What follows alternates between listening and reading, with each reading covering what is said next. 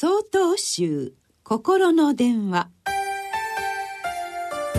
今週は「願いを込めて」と題して長野県大念寺田中仁修さんのお話です。明けましておめでとうございます。今年もよろしくお願いいたします。新年の挨拶で用いられている「明けましておめでとうございます」という言葉。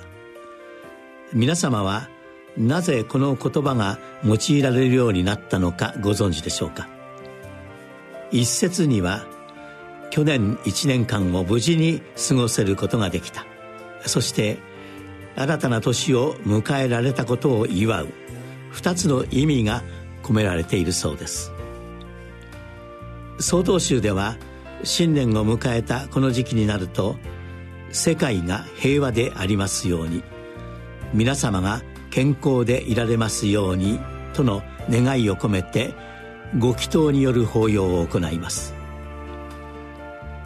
数年前私は母方の祖父を亡くしました。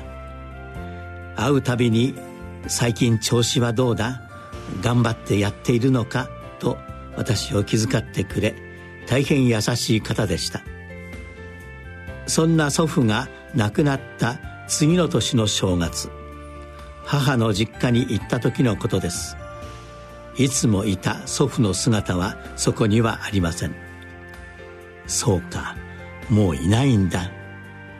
このお正月という時期が今一度時間の経過を知らせてくれたのです。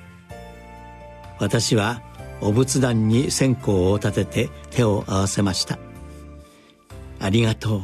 おじいちゃんも喜んでいると思う。祖母はそう言って一緒に手を合わせていました。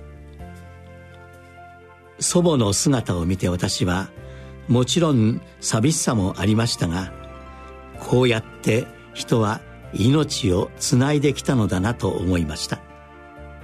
それ以来毎年正月の時期に手を合わせていると祖父の姿が思い出されます。今自分が無事に生きていられるのもご先祖様やいろんな人のおかげ。そう思ってお正月に今年一年の抱負とともに手を合わせて思いを馳せる。願いを込めて手を合わせるということはつながってきた命に手を合わせることなのです。1月23日よりお話が変わります。